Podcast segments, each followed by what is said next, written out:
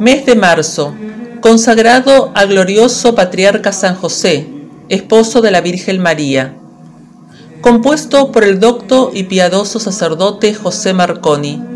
Barcelona, 1842. Lectura Mariana Pérez de Durán. Día séptimo. Comunes súplicas de los Santísimos Esposos María Santísima y San José por la redención del género humano. Considera cómo unidos los corazones de los Santísimos Esposos María Santísima y San José, y encendidos en una misma llama de ardiente caridad, a vista del lastimoso estado del mundo y sabedores de los oráculos divinos, que señalaban próxima la venida de Jesucristo por la redención del mundo, suspiraban continuamente este día feliz. Si los antiguos patriarcas y profetas, si las antiguas heroínas a medida de su caridad exclamaban, ojalá rompieras los cielos y bajares, si tales eran los deseos de las almas devotas de aquellos tiempos, ¿Cuánto más fervorosos debieron ser los de San José y de la Virgen María? Cual fuese el deseo del santo anciano Simeón, bastante nos lo demuestra el Santo Evangelio, cuando nos dice que había merecido del Espíritu Santo la respuesta consoladora, que no moriría sin ver al Cristo del Señor, y cuando habiendo recibido en sus brazos el santo niño exclamó, Ahora ya, Señor, moriré en paz, según las promesas que me hicisteis, porque mis ojos han visto al Salvador del mundo, que habéis determinado se manifestase a la vista de todos los pueblos como objeto de su respeto y amor. Él será la luz de las naciones y la gloria de Israel y su pueblo. Al mismo fin se dirigían las continuas súplicas, los ayunos, el retiro al templo de la octogenaria Ana profetisa. Si Dios excitó tantos deseos en el corazón de un hombre destinado a tenerlo entre sus brazos en el templo, y en el corazón de una mujer que había elegido para enseñar al pueblo el nacido Mesías, cuáles serían los deseos, suspiros y fervorosos votos de la que Dios había destinado para su madre y del que había señalado para que hiciera las veces de padre? Estos dos eran entre todos los corazones que hubo, hay y habrá en el mundo, los más encendidos en amor de Dios y del prójimo cuántos aumentaría en ellos y desde que fue anunciada a la Virgen María y a San José la venida del, Verbo Divino, viendo oídas sus súplicas y satisfechos sus deseos? ¿Qué adoraciones, qué súplicas para el bien del género humano, qué deseos de que saliera a la luz del mundo? No hay entendimiento que pueda imaginarlo, no hay lengua que pueda expresarlo. Considera que el mismo Jesús que ha venido en calidad de Redentor debe venir como juez. ¿Te hallas alma cristiana en el número de aquellos que desean su venida o de los que quisieran que jamás viniese? Ay de ti si te hallases en el número de los últimos. Atiende a lo que dice el mismo Jesucristo. Vosotros seréis como aquellos que están esperando que su dueño venga de las nupcias. ¿Y por qué? Porque volviendo y llamando a la puerta sean prontos a abrirla. ¿Cuál es este dueño? Es el mismo Jesucristo quien viene, dice San Gregorio Papa, cuando se acerca a cada uno el juicio particular. Llama a la puerta, cuando nos avisa por medio de las molestias, de la enfermedad, que la muerte se acerca. ¿A quién abrimos luego la puerta si lo recibimos con amor? Pues que no quiere abrir la puerta a aquel que teme ver al que ha despreciado por su juez. Muy al contrario, el que está seguro por su esperanza, abre la puerta porque espera alegre al juez quien le ha de dar su recompensa.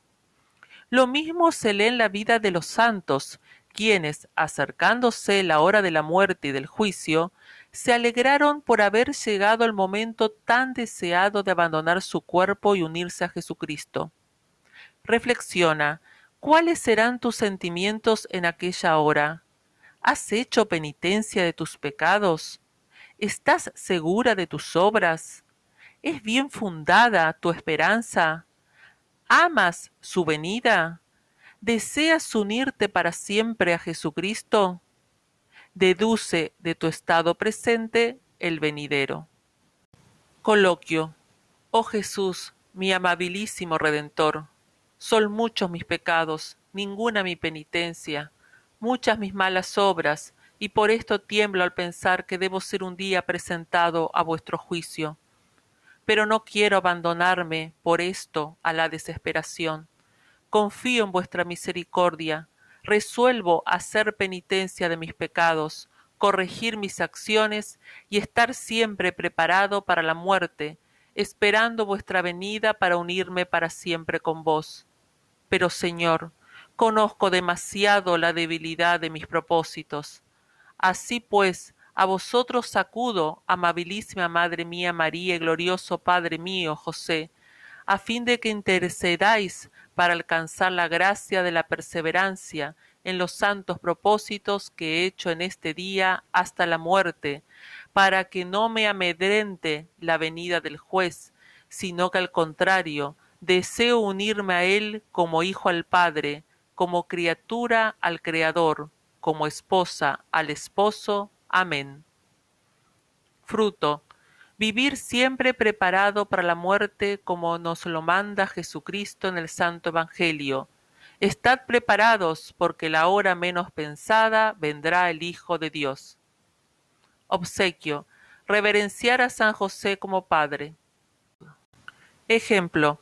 La venerable Sor Pudenciana Sagnoni una de las heroínas más eminentes en virtud del orden de San Francisco, después de haber venerado en la vida a San José, recibió en su muerte la gracia más singular que jamás hubiese podido desear, pues que en ella se le apareció el santo, se le acercó a la cama llevando en sus brazos al niño Jesús. Es imposible referir la abundancia de afectos que inundarían el corazón de Pudenciana. Basta decir que llegó a difundirse en el corazón de aquellas religiosas compañeras que le asistían el oírle hablar ya con el santo anciano, ya con el dulce niño, con aquel dándole gracias porque se había dignado visitarla y hacerle disfrutar anticipadamente de la gloria del paraíso, con éste porque con tanta amabilidad se había dignado invitarla a ir consigo a las celestiales nupcias en la actitud de las manos y del rostro, se conocía que San José había depuesto en los brazos de su devota el celestial niño, concediéndole aquella muerte feliz que tuvo él en los brazos de Jesús en la casa de Nazaret. Responsorio en honor de San José. Quien quisiere vivir sano y alegre acabar su vida, con segura confianza a José socorropida Esposo de pura Virgen, de Jesús Padre estimado, justo, fiel, el más sincero, lo que pide lo ha alcanzado. Quien quisiere vivir sano y alegre acabar su vida, con segura confianza a José socorropida. Sobre pajas al infante, adórale desterrado, le consuela, si perdido, llórale, háyale buscado. Quien quisiere vivir sano y alegre acabar su vida, con segura confianza a José Socorropida. Del mundo al autor supremo sustenta con sus sudores, le obedece atento el Hijo del Señor de los señores. Quien quisiere vivir sano y alegre acabar su vida, con segura confianza a José Socorropida. En su última jornada le asiste Jesús con María, y expira con dulce sueño, alegre en su compañía quien quisiere vivir sano y alegre acabar su vida, con segura confianza, a José socorropida. Gloria al Padre y al Hijo y al Espíritu Santo, como fue desde el principio, ahora y siempre y por todos los siglos de los siglos. Amén. Quien quisiere vivir sano y alegre acabar su vida, con segura confianza, a José socorropida. He aquí un siervo fiel y prudente a quien su Señor ha puesto por gobernante de su casa.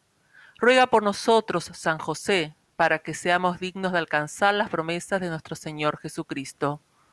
Oh Dios, que por inefable providencia te dignaste elegir a San José para esposo de tu Santísima Madre, te suplicamos nos concedas tener en el cielo como intercesor al que veneramos en la tierra, como protector, tú que vives y reinas por los siglos de los siglos. Amén.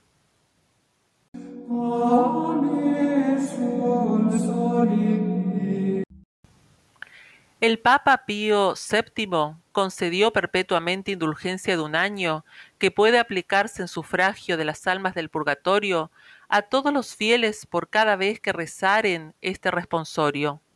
Reescrito el 6 de septiembre de 1804.